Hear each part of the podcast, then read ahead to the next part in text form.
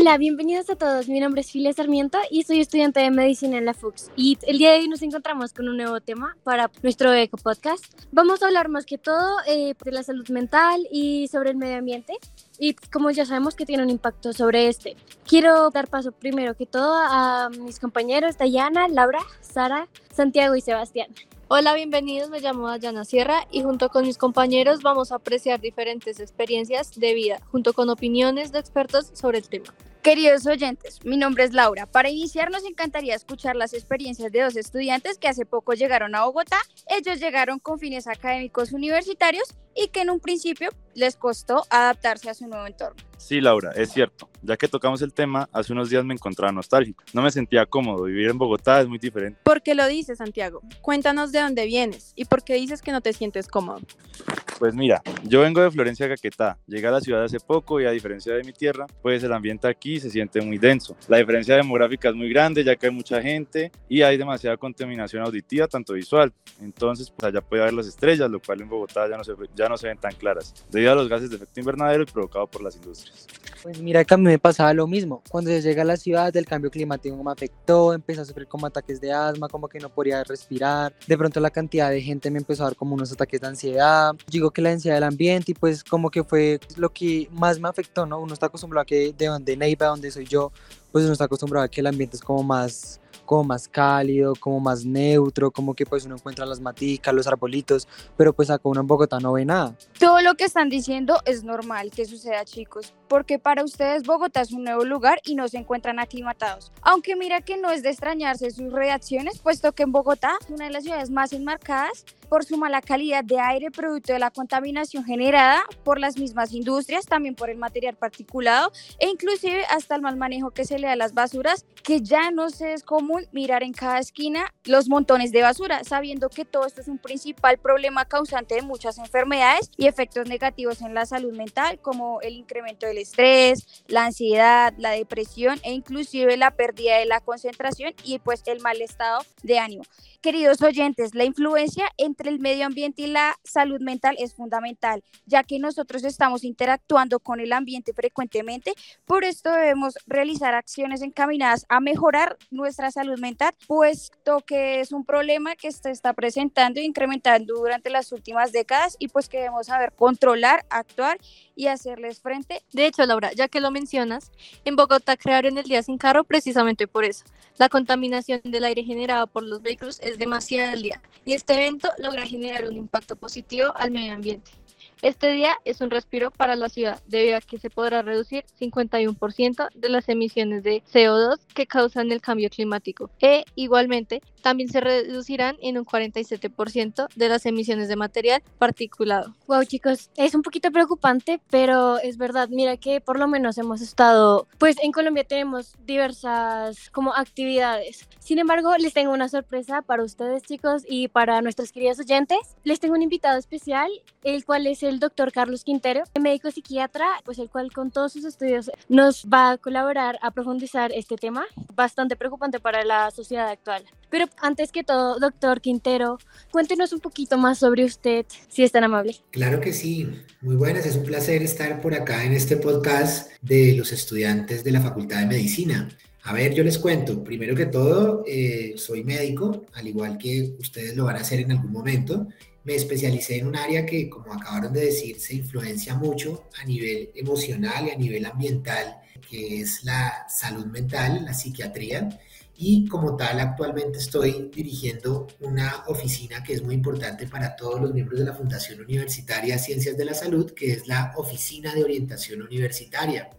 En esta oficina, aparte de escucharlos, de apoyarlos, de ver diferentes reacciones adaptativas como las que acabaron de mostrar ustedes, de estudiantes que vienen procedentes de otras instituciones, de otras ciudades, de otros países. Eh, también me encargo de darles un apoyo y si es necesario también como tengo una experiencia como médico psiquiatra, de ayudarlos también a nivel psicobiológicamente. También soy docente, les cuento que doy clases en tercer semestre, en quinto semestre y en décimo semestre de la Facultad de Medicina y eso creo que es lo que me ha llevado a estar continuamente cambiando y viendo que hay necesidades emocionales en nuestros estudiantes, especialmente los estudiantes que tienen complicaciones por lo que acabaron de decir, porque el medio ambiente les está afectando de alguna manera a tal punto de que los lleven a ansiedad, depresión o estrés. Claro que sí, doctor Quintero. La verdad es de que tenemos bastantes preguntitas y agradecerle más que todo también por estar presente pues en la institución y pues saben muchachos que si en algún momento necesitan alguna ayuda o algo pues pueden recurrir a él o pues a la, a la casita que es donde también se están ubicando.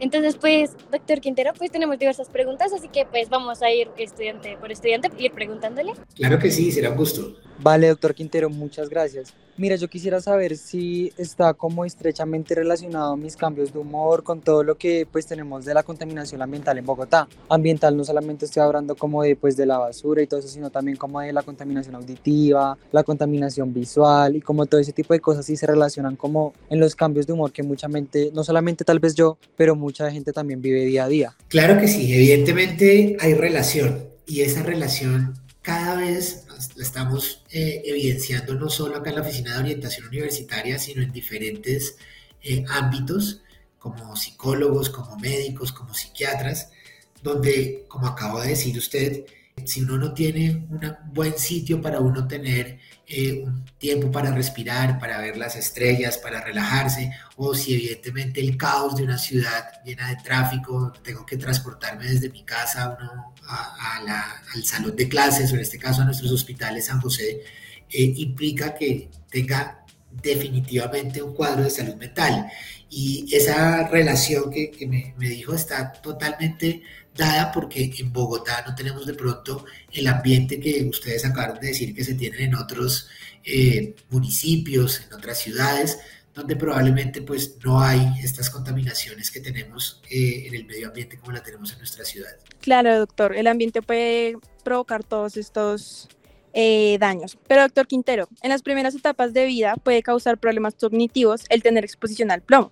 Ahora los investigadores están reuniendo pruebas de que los niños expuestos al plomo son más propensos a sufrir depresión, esquizofrenia y otros trastornos psiquiátricos cuando llegan a ser adultos. ¿Esto cómo sucede o cómo se puede evitar esto? Excelente, mira, la exposición al plomo y bueno, no solo al plomo, sino a todas las partículas que genera la contaminación ambiental hace que el cerebro, y como tal nosotros recibimos nuestra respiración y sabemos que tenemos que oxigenar nuestro cerebro, pero también el cerebro recibe todas estas diferentes, eh, digamos, componentes de contaminación y hace que el cerebro no se pueda formar de una manera adecuada más en la infancia. Tú acabaste de decir de pronto un estudio relacionado con la exposición directamente al plomo pero cada vez se ha demostrado de que no solo el plomo, sino también hay diferentes partículas que hacen que el cerebro no se neuromodule, o en este caso no haya una adecuada plasticidad cerebral. Por lo tanto, las personas que son de acá de Bogotá y que tienen esta exposición diariamente en ese proceso endocrinológico, en este proceso de crear un ambiente cerebral, hace que no tengan las capacidades como de pronto sí lo tienen, vuelvo a decir, unas personas que vienen de otros municipios. Esta contaminación evidentemente hace que el cerebro no se regule en serotonina, en noradrenalina, que son las sustancias que creo que ustedes de pronto van a ver más adelante en su carrera, que necesitamos que estén obviamente moduladas para que no haya ni depresión ni ansiedad y aún más tampoco para que haya problemas de concentración, porque ahorita yo escuché también que ustedes me hablaban de los problemas de concentración que tiene un estudiante y evidentemente se relaciona también con esto, con que las sustancias hacen que lleguen a áreas cerebrales y en esas áreas cerebrales no se pueda regular lo que normalmente se debería regular, que es la serotonina y la noradrenalina.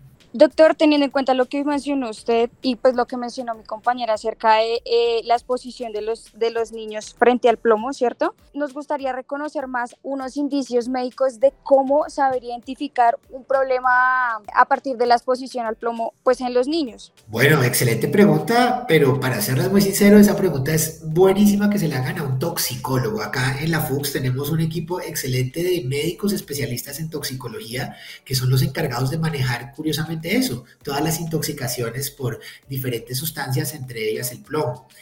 hay diferentes, obviamente, eh, maneras de abordar a estos niños y también nosotros tenemos un equipo excelente acá en nuestros hospitales San José Infantil y San José Centro de pediatras y especialmente de pediatras que se enfocan también en componentes cognitivos y componentes embriológicos que llevan a, a mostrarnos de pronto cómo un niño puede tener estas alteraciones físicas. Yo les quiero ser sincero, como psiquiatra, yo no manejo casi niños, hay una especialidad que se llama psiquiatría infantil. Yo manejo más adolescentes, como me imagino están ustedes, y adultos.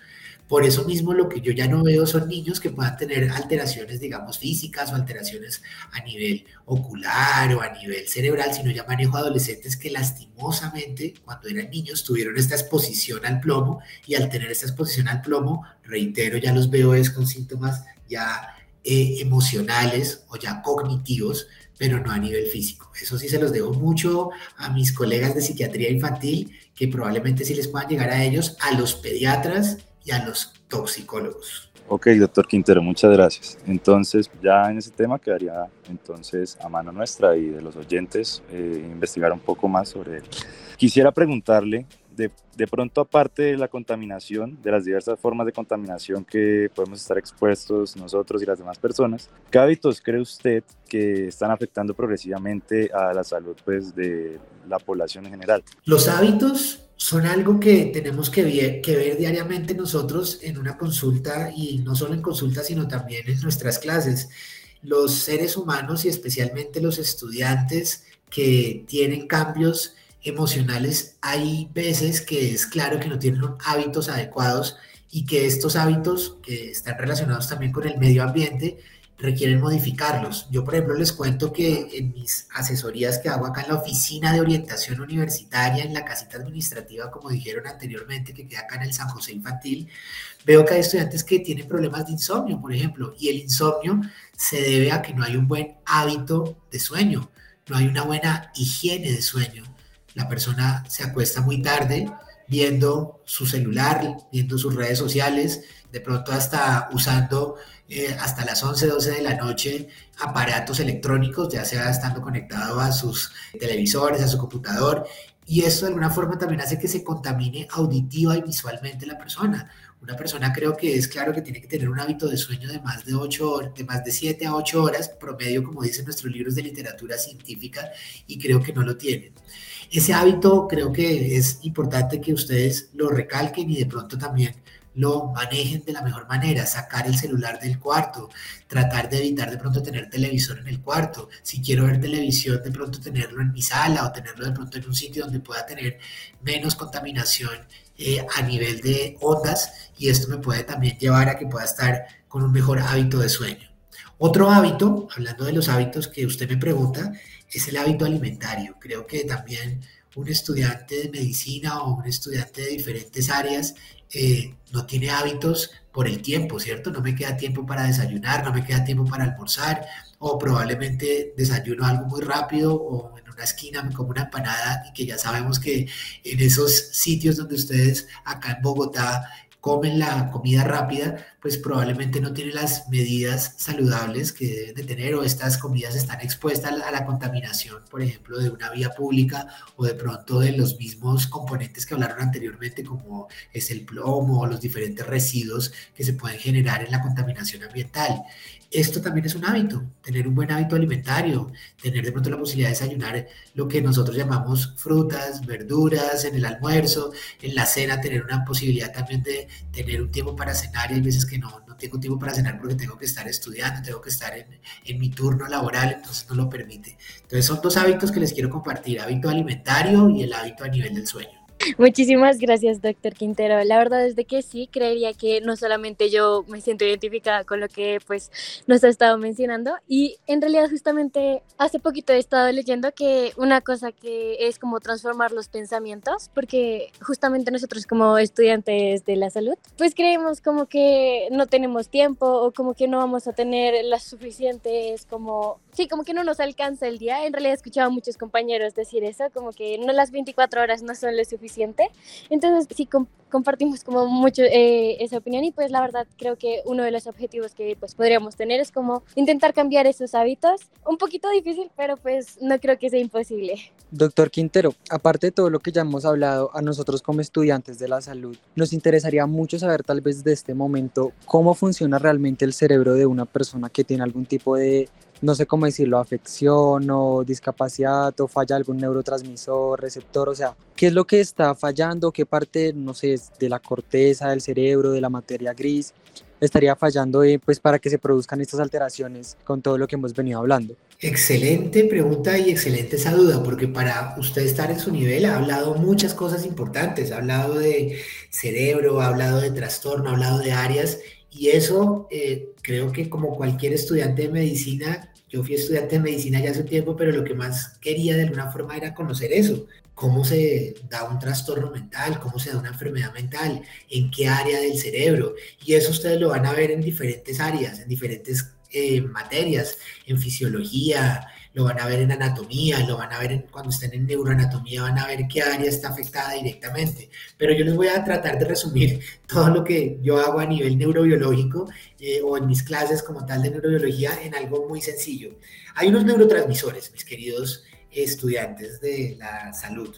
Tres neurotransmisores que tenemos que tener claramente que están en áreas cerebrales. Uno se llama la serotonina, otro se llama la noradrenalina y otro se llama la dopamina. Estas son sustancias que están totalmente establecidas y que las hemos podido identificar cuando hacemos diferentes cortes cerebrales y diferentes momentos bioquímicos, es decir, cuando se pueden evidenciar a nivel de tomografías de emisión de positrones o de imágenes diagnósticas, o sea, existen. Y por lo tanto, muchas veces cuando usted habla de que hay enfermedades mentales y que de pronto no teníamos una causa biológica, hoy por hoy reconocemos que hay causas biológicas y que el cerebro tiene neuronas que comprometen estas tres sustancias que les dije y por eso los que nosotros llamamos trastornos, y ojo con la palabra trastorno porque trastorno no quiere decir que estoy trastornado, sino trastorno es que hay una enfermedad mental que requiere un manejo, ya sea un trastorno depresivo cuando hay un déficit de serotonina, un trastorno ansioso cuando hay una alteración en la noradrenalina o un trastorno psicótico. Yo creo que ustedes han escuchado mucho el término esquizofrenia, ¿cierto? Cuando la persona tiene ideas delirantes o alucinaciones, que es lo que lastimosamente está muy estigmatizado y dicen, ay, ese es el loco, que es una palabra que lastimosamente se sigue usando y que tenemos que dejar de usar por diferentes razones, pero también reconocer que si la usan es porque lastimosamente, y les digo, al igual que ustedes y muchos de los que están oyendo, pues no tienen un conocimiento amplio de eso, pero en realidad es un paciente que se llamaría trastorno psicótico por una alteración en la dopamina. En eso quiero decirles que el cerebro tiene diferentes vías. Hay vías de la serotonina, hay vías de la dopamina, hay vías de la noradrenalina y esas vías comunican áreas cerebrales. Yo creo que ustedes han visto cerebros y se han dado cuenta de que hay diferentes eh, circunvoluciones que son como huequitos que tienen, hay diferentes eh, sitios, como es el caso al lado de su frente que se llama el frontal, al lado de sus oídos que se llama el temporal, otro que es el lado parietal y otro lado que es el occipital. Esas vías, esas vías comunican un área con otra y si no hay una comunicación, no hay un exceso de comunicación de una vía dopaminérgica, de una vía serotoninérgica, voy a tener un trastorno mental. Como les digo, no es fácil en una sola sesión poderles explicar todo porque lo que más me gusta a mí como docente es que ustedes lo van a ver en vivo lo van a ver neuroanatómicamente, lo van a ver en un microscopio y lo van a ver también a nivel eh, fisiológico cuando empiecen a tener las diferentes clases que van a tener durante toda su carrera de medicina. Doctor Quintero, claro, podemos estar empezando, pero tenemos muchas dudas y de verdad nos interesa saber mucho cómo funciona el cerebro. Nos parece que es un órgano tan misterioso que, que yo siento que no se ha descubierto al 100% y no se ha estudiado al 100%. Y me parece muy importante la, en la parte que está clara la definición de la palabra trastornos. Muchas veces por ignorancia o por, no sé, por cultura general, la gente cree que un trastorno es algo tenaz y que la persona es un representa un peligro para la sociedad. Pero pues es muy importante que todos conozcamos que sí existe la depresión es real, la ansiedad es real y los demás trastornos mentales son reales, pero que también así como la depresión tiene un tratamiento y la ansiedad lo tienen, los demás trastornos también los tienen. Entonces es muy importante tener una cultura médica para que podamos dar una, una, mejor, una mejor atención a las personas. Y ya para finalizar, vamos a empezar con la última pregunta. Gracias por su respuesta y ya para finalizar, doctor, sabemos que muchas veces los estudiantes del área de la salud no sabemos llevar nuestros problemas y el estrés que podemos cargar el día a día. ¿Qué recomendaría usted a los estudiantes, no solamente de la FUX, sino de las demás universidades, que podrían hacer para mantener un estado de equilibrio o bienestar mental? Pero no solo eso, sino las personas que tampoco son estudiantes, que no cumplen con el privilegio de la casita administrativa, pero que no saben cómo o a quién acudir. ¿Qué aconsejaría para todo eso? Bueno, hay muchas recomendaciones. Creo que cuando hablamos de, de tener recomendaciones para un bienestar mental, tenemos que darnos cuenta también de que el bienestar mental no es solo eh, sentirme bien o sentirme mal o sentirme menos triste o sentirme menos ansioso. Creo que lo más importante que yo les quiero recomendar es que como seres humanos tenemos que sentir emociones y que no solo vuelvo a decir ustedes como estudiantes, sino también cualquier ser humano puede tener días difíciles, días complicados que ustedes han tenido en algún momento en sus casas. Eh, y en esos días eh, no es malo expresarlo, no es malo hablar con alguien, tener la confianza de pronto de decir, oiga, hoy no tengo la capacidad de responder de la mejor manera, hoy no tengo la capacidad de pronto de manejar mi vida como yo pensaba y es bueno expresarlo. A nivel de eso, creo que las familias como las que de pronto están escuchando en este momento eh, se dan cuenta de que las familias cada vez cambian en el sentido de la estructuración, ya no hay valores en ocasiones, ya no hay de pronto la familia perfecta con mamá, papá, hermanos. Ahora sabemos que algunos viven solo con sus padres, o solo con su mamá, o solo con su padrastro, o en ocasiones de pronto esos valores están modificados por lo que acabaron de decir al comienzo, porque medioambientalmente eh, tienen que trasladarse de su municipio a un sitio donde les generan de pronto también contaminaciones o les generan de pronto más estrés. Esta recomendación va dada por eso, porque quiero que ustedes también no solamente tengan a la oficina de orientación universitaria que ustedes reiteran acá en la casita administrativa, en la casita del San José Norte, sino también ustedes tienen diferentes apoyos y el primer apoyo es el básico, por eso nosotros llamamos red de apoyo. Mi recomendación es háblenlo con su mamá, háblenlo con su papá, háblenlo con su novio, con su novia, con su hermano, con su hermana. Si tienen de pronto un docente, como el caso de algunos docentes que yo me doy cuenta que tienen un perfil muy bueno, que creo que ustedes en el colegio lo tuvieron en algún momento donde se sentían apoyados por el profesor o por la profesora, hablen con ellos también. Tengan también la capacidad de saber reír y de saber llorar. No es malo reír no es malo llorar. También cuando uno dice trastorno, y alguno de ustedes dijo, eh, creo que la palabra trastorno es dura, evidentemente es dura, pero es lo que nosotros manejamos. Trastorno adaptativo, por ejemplo, adaptarme a una ciudad, un trastorno de estrés, estresarme frente a algún problema, como ahorita, un duelo, por ejemplo, alguien que de pronto me dice, no, falleció alguien, tengo que saberlo manejar y no necesariamente ir al psiquiatra o ir al psicólogo me va a cambiar. Lo primero, mi recomendación es háblenlo, exprésenlo, no tengan temor de hacerlo, para poder continuar de la mejor manera una carrera tan bonita como es medicina, una carrera tan hermosa como es enfermería, una carrera tan vital como es el caso de instrumentación quirúrgica, eh, una carrera como es la psicología, que sabemos que una persona que tiene problemas de salud mental no necesariamente necesita un medicamento, sino también necesita un psicoterapeuta que le pueda escuchar. Una carrera tan chévere como es el caso de la citología o el caso, por ejemplo, de las técnicas o tecnólogas que manejamos nosotros en radiología o que manejamos también nosotros a nivel administrativo. Esto es muy importante. Eh, creo que en la FUX tenemos todas esas áreas de salud que no requieren una recomendación puntual de que tengo que hacer o no tengo que decir, no es una receta de cocina, sino es más bien saber que venimos de un medio donde podemos expresarlo y nuestro medio inicial es nuestra misma familia. Eso quería decirles. Claro, doctor. Muchas gracias por la información brindada. Muy útil e importante para tener en cuenta en nuestro día a día, la verdad. Y pues varios hábitos por mejorar.